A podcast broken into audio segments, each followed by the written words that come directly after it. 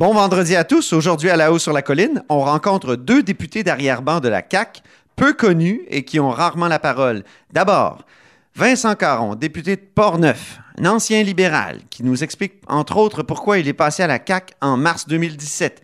Il revient aussi sur ses origines françaises et son arrivée au Québec il y a 18 ans. Ensuite, Richard Campeau, de la CAQ aussi, élu en 2018 dans Bourget, donc un des deux seuls députés montréalais du gouvernement sur l'île de Montréal. On parle entre autres avec lui de gestion des forêts. Euh, après tout, c'est un ingénieur forestier. Mais d'abord, mais d'abord, c'est l'heure d'aller rejoindre notre chroniqueur du vendredi. Thomas Mulcair est au bout du fil. Bonjour. Salut Antoine. C'est notre conversation du vendredi, puis Ben j'ai oui. envie de la lancer en disant que j'aimerais ça que Justin Trudeau se dote d'un col roulé. Tu sais, comme dans le temps de la crise du, du verglas, qui viennent nous dire les faits, parce qu'il me semble que le problème ici, là, c'est qu'on on sait pas quelles sont la- quelle est la liste des conditions des Wet'suwet'en. On, on, Euh, on est, on est dans le cirage, non? Lui, il fait. passe puis il dit des. Il, il- il lance des petites phrases, toujours la même affaire. là, on continue Ouais. de travailler. En tout cas, dans cette crise-là, là, je trouve que Justin Trudeau est en dessous de tout. Ben écoutez, moi, je peux pas être plus d'accord, surtout pour le fait qu'au début de la crise, il a décidé qu'il partait quand même sur son voyage. Il est parti huit jours. Il est allé à Dubaï, il est allé en Afrique, il est allé en Allemagne. Là, la crise s'aggravait tous les jours, puis il y avait personne qui était responsable du dossier. On se souviendra tous de Marc Garneau devant les caméras en train de bégayer que tout d'un coup, la Gendarmerie royale du Canada, les Premières Nations et, tenez-vous bien, les chemins de fer, tout d'un coup, ça, c'était de responsabilité provinciale. Ça Ah n'avait oui. aucun, aucun bon sens. Ridicule. hein. Là, M. Trudeau revient de vacances, il se rend compte que la crise est vraiment grave. Là, on commence notre troisième semaine de ça. Et là, il commence avec ses platitudes. Ah, ben oui, euh, c'est grave, il, il faut faire ça à tête froide. Moi, je suis complètement d'accord. Il faut pas, justement, provoquer une crise. On a tous vécu au cas. Demandez à la famille euh, du, colonel, euh, du caporal euh, Marcel Lemay qui a été tué. Ouais. Personne souhaite une histoire comme ça. Mais, et il y a un mais là-dedans, il y a un manque total de leadership à Ottawa et ça commence à se faire ressentir. Il y a un leadership qui manque aussi du côté de l'opposition parce que Andrew Scheer, avec ses esclandres, est dépourvu de crédibilité, donc il n'y a rien qui avance. Qu'est-ce que ce que vous avez dit tantôt est tellement vrai. On a eu Justin Trudeau, Pablo Rodriguez, Mélanie Joly, avec des phrases creuses, façonnées par une boîte de communication en gestion de crise 101. ah oui, on vous comprend. Ah oui, c'est très, très grave pour le public. On comprend ça. Oui, on comprend que les gens soient... Ah, OK, OK. C'est de l'empathie de, de l'empathie de pacotille. Mais de l'empathie fabriquée. C'est ça. Et à un moment donné, comme vous dites si bien, les gens veulent du vrai. A- ce matin, je lisais Michel David dans Le Devoir qui rappelait que on avait beaucoup reproché à Robert Bourassa d'avoir été mou pendant la, la crise d'Oka, au début de la crise d'Oka. Euh, Est-ce qu'on peut effectivement faire un parallèle entre euh, Trudeau et Bourassa? Parce que Bourassa, on lui a donné raison par après. On lui a dit, ah, c'est peut-être lui qui nous a évité le carnage. Et quel genre de, de parallèle on peut faire entre les deux situations, Thomas? Ben, il y a un parallèle à faire. Puis justement, il y avait des gens avec la tête froide, des gens de la trempe de John Parizella qui conseillaient M. Bourassa, disant écoutez pas les voix qui vous disent d'agi- d'agir de manière irresponsable.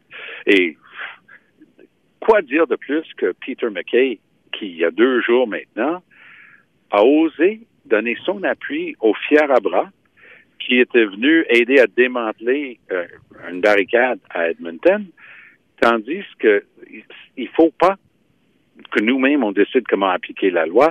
C'est extrêmement dangereux pour tout le monde. Et lui, un ancien procureur général et ministre de la Justice du Canada et en- ancien procureur de la Couronne, a dit bravo aux gars avec leur, leur euh, camion, leur camionnette. Alors, ça, ça va pas de bon sens. Alors, Bill Blair, euh, hier, jeudi, il a dit quoi? Il a dit, ben, bravo, euh, on va enlever la GRC. Ça, c'est leur condition, donc maintenant, on va parler. Ça, c'est une manière euh, assez rusée euh, d'essayer de dire ce que l'autre partie veut.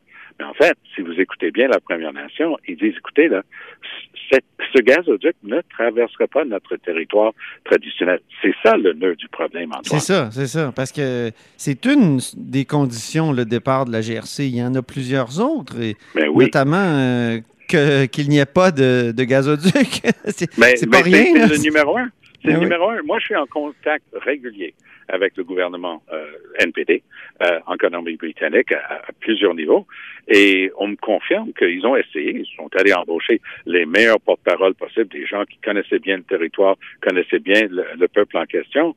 Et leur, comment on dit en anglais, bottom line, leur condition sine qua non, pour le dire en latin, ils disent, écoutez, vous pouvez parler autour de la question qui, quel régime, le, Conseil de bande, la loi sur les Indiens, nous, les traditionnalistes, peu importe, nous, on veut pas de ça sur notre territoire, enlever le permis, ce qui est absolument impossible pour le gouvernement de Colombie-Britannique, parce que c'est fait en vertu d'une loi existante. La compagnie a rencontré tous les critères. Mais oui, mais il y a même 20 conseils de bande qui sont d'accord, là. Je veux dire, ben oui, la, nation est vraiment pas euh, unanime.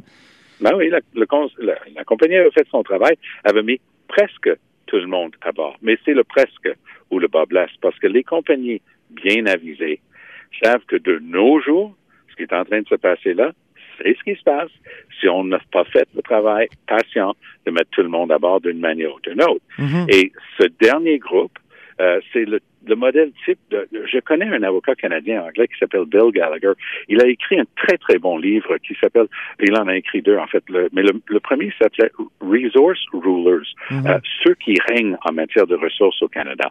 Et il parle des Premières Nations, il fait une recension d'une centaine de causes devant les tribunaux. Il a dit, écoutez, là, les compagnies qui pensent que la bonne vieille manière, de trouver des lobbyistes, des bons contacts au gouvernement, pousser un petit peu, puis ils vont avoir ce qu'ils veulent. Ça, c'était il y a 30 ou 40 ans. Aujourd'hui, les Premières Nations sont bien équipées, ils ont des meilleurs avocats et ils vont se battre, puis vous allez dépenser une fortune, puis votre projet ne se fera pas.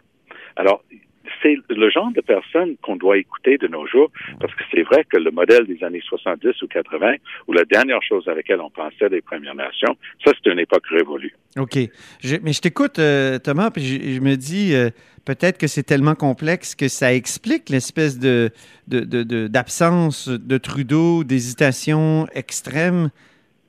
Est-ce que donc est-ce qu'il est un bourrassa euh, prudent comme euh, celui de 1990 ou il est quelqu'un qui a complètement perdu le, contrôle de la situation euh? Les deux, les deux, mon colonel. C'est-à-dire que effectivement, moi j'appuierais personnellement toujours les gens qui disent faisons ça à tête froide là, ok? On commence pas à faire exprès de chauffer les esprits, ça mène à rien. Mais en même temps, l'incurie, l'absence, l'incompétence de ce gouvernement, ce dossier-là, cette nation-là est sur la ligne de front depuis deux ans et demi. On savait que ça allait se produire, puis ils n'ont rien fait. Rappelez-vous l'élection de 2015. Une chose objective, pas une question d'opinion. M. Trudeau a juré que pendant son premier mandat, il y aurait de l'eau potable sur toutes les euh, réserves de Première Nation. Ça paraît évident. On a 25 de l'eau propre renouvelable de la planète Terre au Canada. La majorité des lacs au monde sont dans un seul pays, le Canada. Pourtant, les premiers peuples n'ont pas accès à un eau propre. Il l'a jamais fait. Il a promis un rapport nation à nation. Il l'a jamais fait.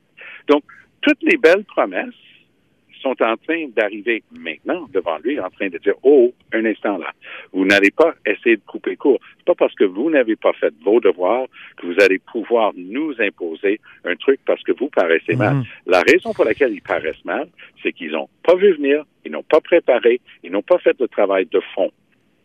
OK.